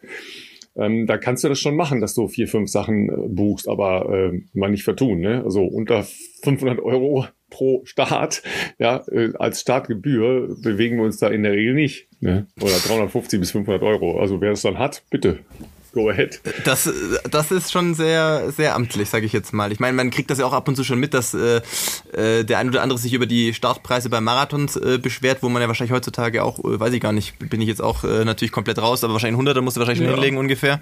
Aber ähm, da übrigens auch äh, Fun Fact, das ist bei den US-Marathons, soweit ich weiß, auch anders. Ich glaube auch bei New York oder sowas reden wir da von einem Vielfachen als von 100 Euro. Ja, also ich wollte jetzt gerade sagen, das ist ja nicht preiswerter da, ne? Aber habt ihr eine Ahnung, wie das ist bei normalen Läufen? Also jetzt nicht bei, äh, bei den großen, großen City-Marathons. Also sagen wir mal, wenn ich irgendwo einen Halbmarathon laufen gehe in, in irgendeiner Lauf-Community, ist das auch so teuer? Nee, Ihr das glaube ich nicht. Ihr werdet eingeladen. Nee, glaub, so ne? der, rote Teppich schon, der rote Teppich mhm. schon am Privatflieger ausgerollt. Frank, du darfst gerne Werbung machen für, dein, äh, für deinen Verein. Genau. Ähm, du darfst gerne Werbung machen für deinen Verein, weil das ist auch ein Verein zu einer Veranstaltung. Da kannst du natürlich auch direkt mal die Preise empfehlen und beziehungsweise sagen, dass da alle Leute hier mal teilnehmen sollen. Genau, also ich, also ich komme ja aus der Altmark und äh, ich starte ja auch für den Tangermünder Elbdeich-Marathon und gerne, also leider ist jetzt auch auf der, aufgrund von Corona der Elbdeich-Marathon drei Jahre in Folge ausgefallen. Also der würde jetzt im April stattfinden, aber aufgrund der unsicheren Situation haben sie halt schon abgesagt. Und gerne kann man da auch mal gucken. Also der findet wahrscheinlich im nächsten Jahr im April wieder statt. Oder auch im Sommer äh, wollen sie so einen kleinen Lichterlauf im August, glaube ich, äh, veranstalten. Mhm. Oder Ende Juli. Ich kann jetzt gar nicht aus dem Kopf, weiß jetzt gar nicht genau. Und da kann man gerne mal auf die Internetseite gucken, appdurchmarathon.de und dann kann man sich das gerne mal auch anmelden. Also ist ein cooler Lauf. Also es liegt, äh, also ist in Tangermünde, das ist in der Altmark. Und äh, es ist ein Lauf entlang eines Naturschutzgebietes eine, äh, auf dem Elbdeich, genau darum, Elbdeich-Marathon. Und also ist ein cooler Lauf. Sonst waren so um, rund 2000 Teilnehmer okay. haben sonst teilgenommen. Und genau. Also, also schon nicht klein. Genau. Preislich, wo, wo sind wir da? Was kannst du unserer Community hier, äh, was kannst du hier bereitstellen? Das kann ich, also ich, ich weiß gar nicht, also ich hätte gesagt, der Marathon kostet knapp 50 Euro, hätte ich okay. jetzt gesagt. Und also die machen es auch so ein bisschen gestaffelt. Also wenn man früher, wenn man sich anmeldet, umso günstiger ist es. Und ja, also die, äh, ich weiß gar nicht, 10 Kilometer 20, 30 Euro und dann der Marathon 50 Euro um den Dreh oder sowas. Also ich kann es jetzt auch im Kopf gar nicht genau sagen. Also es klingt auf jeden Fall ja nach einem sehr fairen Preis, äh, plus natürlich ja. äh, landschaftlich ähm, eine, eine Entdeckung unserer Heimat, sage ich mal, ja, weil ähm, viele haben das ja gar nicht mehr auf dem Schirm, dass es da ziemlich schön ist. Ja, Allerdings Elbdeich klingt nach Wind. Also komplett ja, Rückenwind also, oder? Also ich bin, also ich bin bis jetzt nur die 10 gerannt, äh, weil es halt immer direkt äh, von meinem Städtemarathon, weil's, den ich halt sonst. Weil es zu, äh, zu windig war oder was? Ja, nee, äh, nee, nee, also da äh, den, sind wir den Deich hoch und runter und ich bin da auch schon eine 30.02 auf der Strecke alleine gelaufen. Okay. okay also, Äh, also qualitativ äh, ist das, war das immer sehr gut. Und also darum vom Wind her war es eigentlich immer okay. Also klar kann das mal passieren, dass dann auf der Wiese, auf dem Deich mal ein bisschen windiger ist, aber eigentlich, also von den Zeiten her, also der Marathon geht dann so meist in 2 Stunden 40 ist er sonst so weggegangen und genau, also ich bin die 10. Ist auch ja, offiziell vermessen und alles, ne? Genau, also die Strecken ja. sind alle, also 10 Halbmarathon und Marathon sind offiziell vermessen und genau, also darum habe ich dann auch das eine Jahr mal so eine fast, also meine Straßenbestzeit sozusagen eingestellt auch.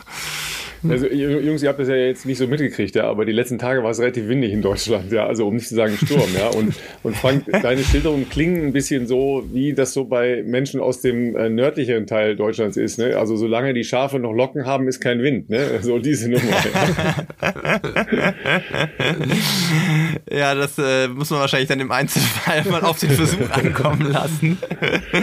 Ja. Äh, Frank, nimm äh, uns Frank, mal noch mit. Du hast ja, lass uns doch noch eben, äh, weil wir bei, äh, bei Clubwerbung sind, ja. Äh, der Frank hat uns ja total ausgeholfen bei unserer kleinen Challenge und unserem kleinen Club, nämlich beim ja. Coffee Circle Club, ja. Ähm, also Leute, erstmal, wir haben äh, ja, ja eine Challenge zusammen mit euch äh, aufgesetzt und äh, es ist ja wirklich großartig, wie ihr da steil geht. Wir können gar nicht mehr so schnell folgen, wie da die Kilometer drauf liegen und als äh, Philipp ja ein bisschen schwächeln musste, weil sein Fuß leider umgeschlagen wurde, ähm, ist Frank ja in die Bresche gesprungen und ja klar, es hilft natürlich, wenn man mal so 200 plus Kilometer pro Woche dazu schraubt, ja, also einer alleine. Ja, vielen Dank erstmal dafür. Ja, äh, wo stehen wir denn eigentlich, Philipp? Hast du das einigermaßen verfolgt? Nein, ich habe ich hab natürlich Was? wieder verpasst, einen Screenshot zu machen. Hilfe, wir brauchen also, wieder Screenshots von euch, bitte. Also vom letzten Sonntag, uns, möglichst spät abends wir haben uns das wirklich leichter vorgestellt, äh, dass man da irgendwie so eine Gesamtübersicht hat ähm, in dieser Strava-Gruppe. Äh, also äh, wer jetzt noch nicht drin ist, ihr könnt auch immer noch äh, dazukommen. Ähm, ähm, Coffee Circle X äh, Bestzeit äh, Challenge ist, äh, glaube ich, der aktuelle oder der Name noch wie, nach wie vor. Ich glaube, wir hatten immer so hin zum Wochenende schon um diese 15.000 Kilometer. Also ich glaube, dass wir dann wahrscheinlich Sonntagabend nochmal deutlich mehr gehabt haben müssten, weil ja dann viele von unserer Community logischerweise ihre längeren Läufe am Wochenende absolvieren. Aber wir sind immer froh, für jeden ähm, Screenshot, der uns erreicht. Ich bin auch froh, dass ich Frank akquirieren konnte, sozusagen als Ersatz für mich, der da auf jeden Fall tatkräftig äh, auch Kilometer sammelt. Und ähm, ja, das Ganze läuft immer noch bis Ende März. Das Ziel ist immer noch äh, mit unserem Partner Coffee Circle, dass wir äh, 77.000 Kilometer in diesem äh, Zeitraum gemeinsam absolvieren. Äh, das äh, ist einfach äh, deshalb der Grund, weil ihr, ihr erstes Kaffeeanbaugebiet in Äthiopien war, in Jima, und das ist ziemlich genau äh, 7.000 Kilometer entfernt von Berlin. Und Coffee Circle gibt es jetzt elf Jahre. Deswegen haben wir uns mal überlegt, ob wir nicht zusammen alle 77.000 Kilometer schaffen. Und sollten wir das schaffen, dann gibt's für äh, elf von von äh, unseren Teilnehmerinnen und Teilnehmern auf jeden Fall sehr coole äh, Preise ähm, von Coffee Circle, was Kaffee anbelangt, aber was vielleicht auch noch cooles äh, Kaffee-Equipment anbelangt. Ähm, Coffee Circle ist ja ohnehin sozusagen euer äh, perfekter Kaffee-Lieferant, denn ähm, es ist nur nicht nur qualitativ äh, extrem hochwertig, sondern ähm, es ist auch so, dass pro verkauftem äh, Kilogramm Kaffee ein Euro auch an die äh, in die Anbaugebiete zurückgeführt wird, um dort ähm, beispielsweise äh, die Trinkwasserversorgung zu verbessern, Bildung zu verbessern. Und ähm, ja, das äh, hat sich auf jeden Fall in den letzten Jahren schon ähm, sehr bezahlt gemacht in, in vielerlei Hinsicht für die Menschen vor Ort. Ähm, also braucht ihr sozusagen, ähm, könnt ihr euch guten Gewissens äh, nicht nur äh, sehr guten Kaffee kaufen, sondern tut dabei auch noch was Gutes. Und äh, Frank, wie sieht es bei dir aus mit Kaffee? Ich weiß, dass du gesagt hast, Frank ist inzwischen auf Kaffeeentzug. Er hat zeitweise mal relativ äh, normal oder, glaube ich, auch Kaffee getrunken. Nee, ich, hab, äh, ich, ich trinke keinen Kaffee. Ich habe immer relativ viel Energy Drinks getrunken. Ah, noch schlechter, okay. Genau, sehr schlecht. Das habe ich jetzt aber auch abgesetzt sozusagen und trinke das gar nicht mehr. Und so Kaffee äh, an sich war noch nicht, aber in meiner Familie trinken halt wirklich, da trinkt halt jeder Kaffee. Aber die Gene habe ich nicht ganz bekommen, aber genau.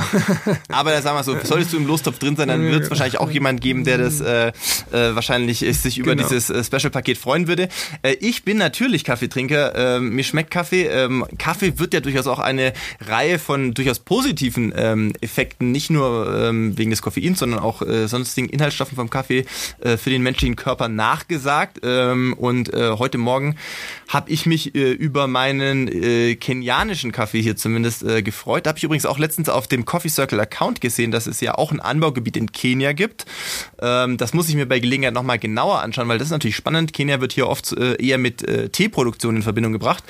Ähm, aber ich werde mir, wenn ich zu Hause bin, auf jeden Fall bei Coffee Circle mal den kenianischen Kaffee ordern und mal gucken, wie der so im Vergleich zum äthiopischen Kaffee ähm, schmeckt.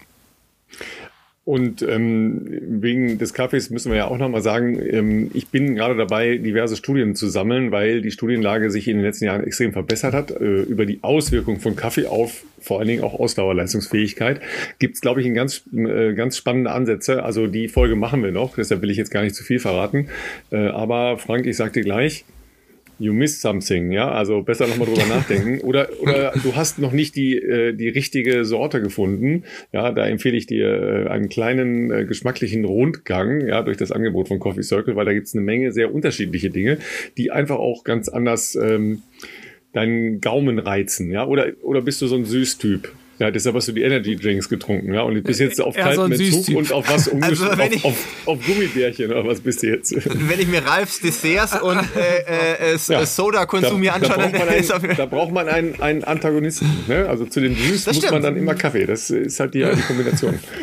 absolut, Kaffee, absolut. Ja. Vielleicht können wir ja, falls er bei den Gewinnern dabei ist, äh, vielleicht können wir ihn ja dazu bewegen, dass er äh, sich äh, einer Kaffeeverkostung nochmal hingibt und dann, äh, wer weiß, äh, vielleicht ist er ja dann, äh, kann man ihn äh, zu, zu äh, wie soll ich sagen, zu einem späten Zeitpunkt doch noch hier zum, zum richtigen ähm, Kaffee bekehren.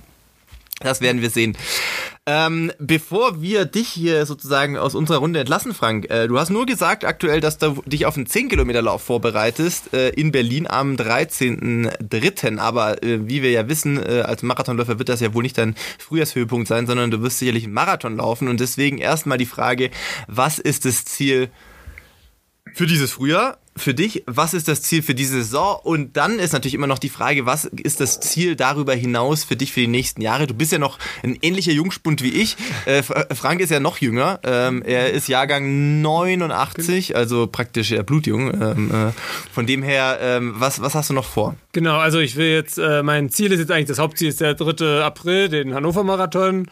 Und da wäre natürlich schön, die EM-Norm äh, anzugehen und mal gucken, was darüber hinausgeht. Genau, also die Konkurrenz ist natürlich sehr, sehr hoch, um sich für die EM zu qualifizieren. Sind sehr, sehr viele schnelle Leute zurzeit in Deutschland. Und dadurch mal gucken, aber jetzt wäre endlich mal schön, nach fünf Jahren nochmal wieder eine Bestzeit zu rennen, also die 2.16.30 zu verbessern. Und äh, ja, also und dann ist das Ziel auf jeden Fall, die Bestzeit meines Trainers halt auch noch anzugehen. Das okay, ist okay, ja, die 2.12.13, also die muss ich eigentlich noch knacken. Nach 17 Jahren bei ihm, das wäre eigentlich noch schön äh, wäre eigentlich ganz wäre schön, wenn das noch drinne wäre. Und genau, und im nächsten Jahr, worauf Phyllis noch angespielt hat, äh, habe ich den Plan drauf, meinen ersten Ultralauf zu machen, wahrscheinlich die, das erste Mal ein 100 Kilometer Debüt zu geben und da mal gucken, was da so zeitlich so geht. Und äh, genau, also vom Training her wird das wahrscheinlich jetzt nicht der größte Unterschied werden. Wahrscheinlich werden die Longruns halt noch mal ein bisschen länger. Einfach so entspannte so, 80, 90 pro, pro Sonntag, oder? Ja, gut, dann wahrscheinlich eher 70 werden wahrscheinlich okay sein. Aber, aber da habe ich mit meinem Trainer jetzt noch gar nicht drüber genau geredet wie das Training dann aussehen wird. Also dieses Jahr ist erstmal noch Marathon und nächstes Jahr ist dann eigentlich der erste 100er geplant. Der Marathon wird dann aber auch noch nicht zur Seite, zur Seite gelegt. Vielleicht eröffnet es auch noch mal neue Tore für einen Marathon. Wer weiß, äh, was das noch mal bringen könnte. Genau. So 50 ist, ist für dich gar kein Ultra, ne? Das, das wird direkt ausgelassen. Man geht direkt auf 100. Genau, also 50 ist für mich, ich weiß nicht, also 50 ist halt so nah am Marathon, dass es halt äh, total reizlos ist, ist, oder? Genau, genau darum. Also wenn dann die 100, also 50 ist ja quasi der Marathon Marathon ein bisschen weiter. Und deswegen, wenn dann schon das 100 Kilometer Debüt nächstes Jahr wäre schon ganz, also ist eigentlich so das, was ich angehen möchte. Also das war übrigens eine meiner ersten ähm, Leichtathletik-Veranstaltungen, die ich ähm, alleine als äh, Reporter für für eine Sportsendung auf jeden Fall ähm, berichtet habe, waren 100 Kilometer äh, Meisterschaften. Ich weiß gar nicht okay. mehr, wo die waren. Ähm, das ist übrigens auch vom, Zuschau vom Zuschauen her relativ Nennen wir es mal meditativ. Meditativ. ja, das ist, ist schon anders. Ähm, außerdem, der 50er habe ich ja gelernt, ist ja erstens, ist ja die Dienstagseinheit. Also das ist ja gar keine Herausforderung für dich mehr. Ja, ähm, aber ihr habt das mitbekommen, ne? Über 50 Kilometer ähm, hat der ähm, Weltverband World Athletics ja jetzt ähm, offizielle Weltrekorde anerkannt. Ne? Weil die, die Sachen, die da. Okay, das habe ich noch gar nicht mitbekommen. Ja, ja, ja, ähm, weil doch letztes Jahr war noch die, die, die Amerikanerin, die 50 Kilometer Weltrekord gelaufen ist. Man, ähm, ich will über Molly Seidel sagen. Desiree Linden. Desiree Linden, genau. Ja, ähm, und daraufhin sind da ähm, offizielle Bestzeiten. Also es sind ja dann nicht Weltrekorde, sondern es sind ja immer Weltbestzeiten. Ähm, aber das ja. ist jetzt gerade eingeführt worden oder auf den Weg gebracht worden, eins von beiden. Also das äh, wird auf jeden Fall, glaube ich, in Zukunft eine häufiger angebotene Wettkampfstrecke. Ja, was eröffnet man damit? Natürlich, ja, mehr Verdienstoptionen, nee, aber auch mehr Laufoptionen, ja. Weil 100 Kilometer, Frank, ist, glaube ich, weit. Das ist relativ weit. Das ist schon mit dem Fahrrad relativ weit. Ja. Was läuft man da für einen Schnitt so? Also ich weiß, also der deutsche Rekord 3, ist, äh, glaube ich, so 3. Äh, nee, nee, 3,50 im Schnitt ist, glaube ich, der deutsche Rekord und der Weltrekord um 3,40 im Schnitt auf einen Kilometer ungefähr. Alter Schwede. Wer hält denn den deutschen ja. Rekord über 100 Kilometer? Da, jetzt fragst du mich aber was. Ich weiß auch nicht aus dem Kopf.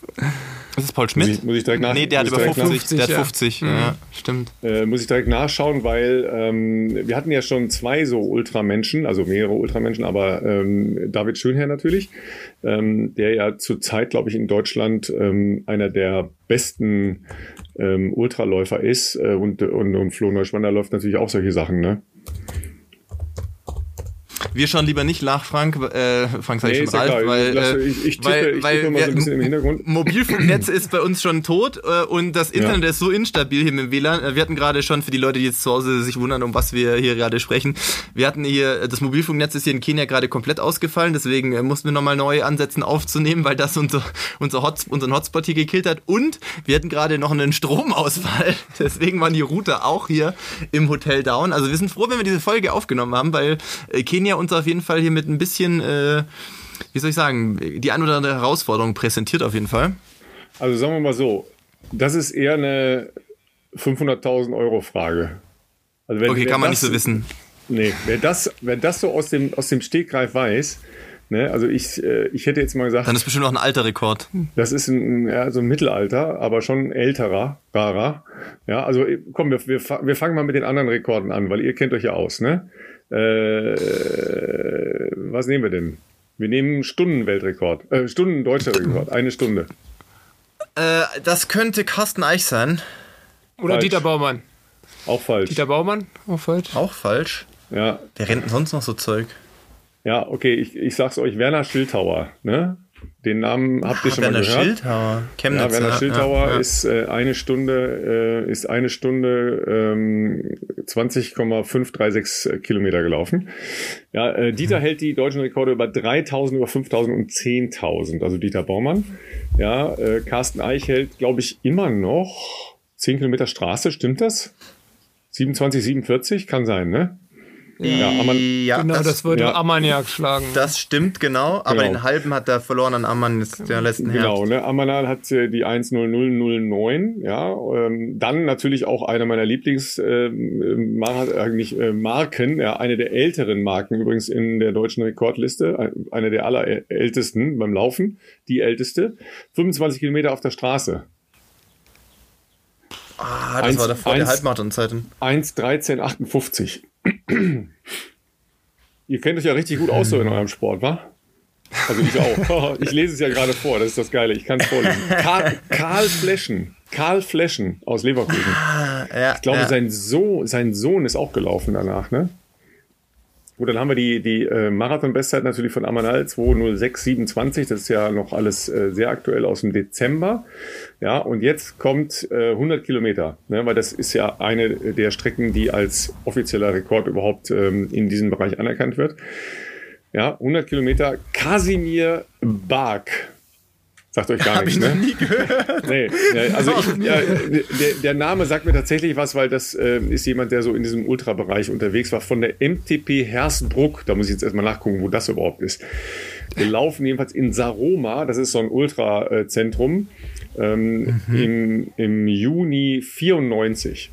Und der ist 6 Stunden 24 Minuten 29 Sekunden. 6, 24, 29. Also das sind schon, hm. ne? Ja, also wir, wir lernen hier heute wieder Sachen, das ist einfach fantastisch. Ja. Ne? Komm, ich gehe ich geh noch eben bei den Frauen gucken.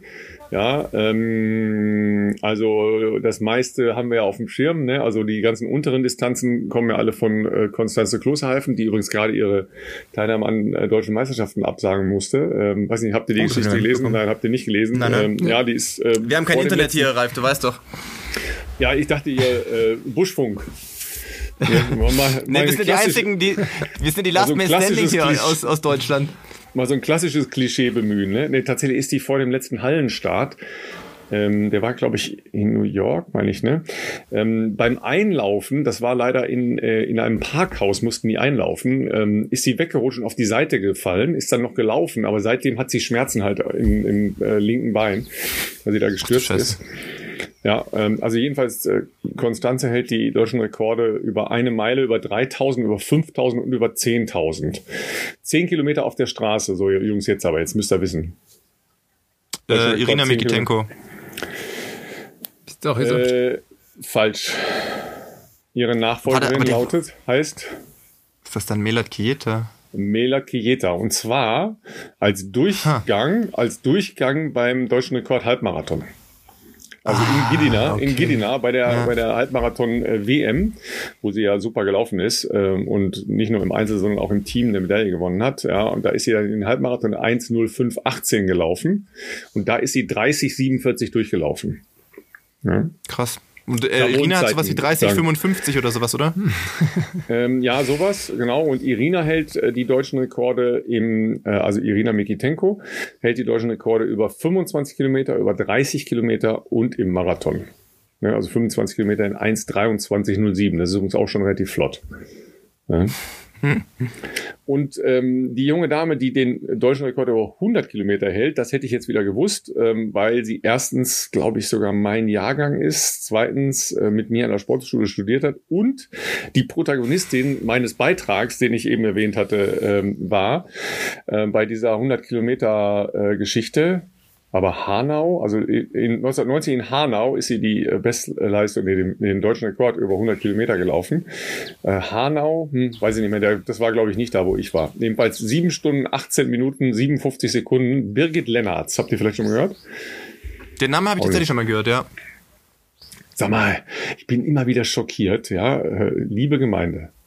Ihr könnt euch gar nicht vorstellen, wie wenig Menschen so Menschen kennen, die das so profimäßig machen, so aus den, aus den vergangenen Jahrzehnten. Das ist schon erstaunlich. Ja, ja das ist, man, ist schon sehr lange so her. Namen und dann so, ja, Moment mal, ja, es ist schon zu lange. Gibt es sowas wie Amnesie durchlaufen? ja, ja ich sag mal so, Irina und so, die hat ja noch Sport gemacht, als ich noch aktiv war. Das sind ja so Sachen, das hat man ja live noch so mitbekommen alles. Ja. Ähm, Aber davor, den, den boah, Hinweis, also 100 den Kilometer Hinweis, Frank, den, den du gegeben hast, ja, ähm, den äh, hat ein, ein früherer ähm, sehr netter Kollege von mir auch immer aufgegriffen, weil dann in seiner Redaktion, er war Redaktionsleiter beim äh, RBB in äh, Berlin, ja, weil die Leute in seiner Redaktion auch, dann auch immer kamen, ja, da war ich noch gar nicht geboren und so. Da hat er gesagt, ey Leute, was sollen denn die Leute aus der klassischen Musik sagen? Beethoven, Beethoven, woher soll ich den denn kennen? Der ist schon so lange tot oder was? Also, come on. Ja? Also über den Ansatz kommen wir nicht weiter. Ne? So, pass das auf, war, ein, war ein Versuch. Ja, es war ein Versuch. Ich habe noch eine geile Studie für euch. Ähm, und zwar ähm, wir sprechen ja immer noch über Impfungen, ne? Und all, alle, die sich noch nicht geimpft haben, ähm, macht das, weil das ist ganz cool und es hilft uns allen, ja. Und weil da ja jetzt eine Menge um das Impfen herum ähm, fabuliert wird und Dinge behauptet werden, die dann gar nicht wahr sind, ja, haben sich äh, viele Forscher auf den Weg gemacht und zum Beispiel Impfreaktionen ähm, begutachtet und herausfinden wollen, was denn da mit dem Körper passiert, wenn er geimpft worden ist, ja. Und unter anderem hat sich auch eine äh, Forschergruppe damit beschäftigt, was passiert, wenn man das Impfen mit Sport verbindet. Ja, und das ist eine ganz spannende Angelegenheit. Und zwar haben die das an äh, zwei unterschiedlichen äh, Impfstoffen ausprobiert, nämlich einer ganz normalen Grippeimpfung und an dem ähm, Covid-19-Impfstoff von äh, BioNTech Pfizer. Und zwar haben die herausfinden wollen, was passiert, wenn man direkt nach der Impfung, also am nächsten Tag, Sport treibt. Ja, und die haben das mit äh, unterschiedlichen Übungen gemacht und zwar im Bereich leicht bis mittelschwer, also eher ne, so easy bewegen und zwar einmal auf dem Fahrradergometer und einmal joggen. So, jetzt äh, sagt ihr mir, was dabei rausgekommen ist. Eine 90-minütige körperliche Belastung am Tag nach der Impfung.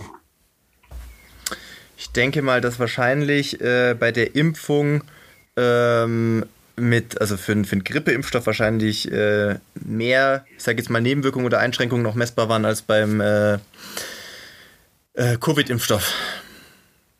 Frank, was meinst du? Hm, kann ich gar nicht, also ja, beim leichten Training vielleicht war es sogar förderlich, sogar hätte ich gesagt, aber zum, also umso schwerer das Training, glaube ich, umso, umso schlechter waren die, sage ich mal, die Impf, äh, die Immunreaktionen und sowas, genau also ich weiß gar nicht, ähm, also ich habe es jetzt erstmal so aus einem, aus einem groben, laienhaften Verständnis so gemacht, dass ich gesagt habe, okay, ich mache die Impfung und danach mache ich dann erstmal mal drei Tage gar nichts. Ne? Also um dem Körper die Zeit zu geben, ähm, sich entsprechend da mit dem Impfstoff auseinanderzusetzen. Ne? Philipp, du hast es, glaube ich, auch so gemacht, ne? Genau, ich habe immer zwei Tage meistens pausiert danach, ja. ja. Also, eine eine sportliche Bewegung am Tag nach der Impfung führt zu einer deutlichen Erhöhung der Antikörperreaktion. Also zu einem okay. besseren Wirken des, äh, des Impfstoffs. Und zwar bei beiden ähm, unterschiedlichen Impfstoffen. Ja, eine 90-minütige sportliche körperliche Betätigung. Also 90 Minuten ist jetzt ja auch schon nicht kurz, für, also für mein Verständnis jedenfalls nicht. Ja. Mhm. Zitat, unsere Ergebnisse deuten darauf hin, dass Erwachsene, die regelmäßig Sport treiben, das ist natürlich eine Voraussetzung, die regelmäßig Sport treiben, die Antikörperreaktion auf den Influenza- oder Covid-19-Impfstoff erhöhen können, indem sie nach der Impfung eine einzige Trainingseinheit mit leichter bis mittlerer Intensität durchführen. Das ist das Fazit. Das ist ein spannendes Fazit. Keine anderen Nebenwirkungen die aus diesem sportlichen, aus dieser sportlichen Betätigung äh, herrühren. Also finde ich äh, ja sehr spannend. Also hätte, ist von meinem, wie gesagt, eher dann laienhaften Ansatz, ja, Körper machen lassen, nicht noch da irgendwie äh, draufgehen. Ähm, aber äh, spannend. Ne? Dafür haben wir Wissenschaft, dass die immer wieder Dinge rausfinden, die wir noch nicht wussten. Ne? Finde ich jedenfalls Auf jeden cool. Fall. Also ja. für diejenigen, die vielleicht da jetzt noch äh, ich äh, sage jetzt nicht die Leute, die das jetzt grundsätzlich ablehnen, sondern die vielleicht wirklich äh, einfach Angst hatten oder besorgt waren, ist das ja schon mal, äh, glaube ich, vielleicht auch ein hilfreicher Input, weil die Leute, die uns hier wahrscheinlich überwiegend zuhören, sind ja sowieso Leute, die ich jetzt mal sagen würde, regelmäßig Sport treiben. Ähm, und ähm, ja, also von dem her, äh, gute Nachrichten würde ich sagen. Ja, Laufen hilft. Ne? Laufen hilft. An der Stelle Laufen hilft, ja. Ja, ihr Lieben, dann würde ich sagen, ihr geht mal was essen ähm, und wir gehen laufen. Ach so, ähm, Philipp, wir hatten das ja, wir hatten das ja schon. Ne? Ähm, als was verkleidet ihr euch am Wochenende? Weil es ja Karneval. Äh, Im Flieger, ich weiß nicht, ob das so gut ist, mit, mit, mit, mit noch mehr Masken und so, als sonst rumzulaufen. Vielleicht komme ich dann, vielleicht werde ich von der Security direkt rausgezogen, wenn ich da sehr auffällig erscheine. Verhaltensauffällig irgendwie. Also ich glaube, ich würde im Flugzeug versuchen, so, so casual wie möglich aufzutreten. Du, du, gehst, du gehst als Sportler, ja? Ich gehe als Sportler. Hier ist der Philipp Flieger, heute als Läufer. Ich weiß nicht, was Frank hier vorhat, äh, wie er hier äh, Fasching ich irgendwie... Ich glaube, das wird auch dieses Sportlerkostüm werden die nächsten Tage. Sehr schön. Ja, dann äh, ganz vielen Dank, äh, Frank. Spannende Einblicke. Ja, und äh, ja, toi toi ist nicht mehr ganz so lang hin, ne? Bis, ähm, bis zu Hannover. Äh, wann, wann kommst du runter oder bleibst jetzt, ziehst du es jetzt durch bis dahin?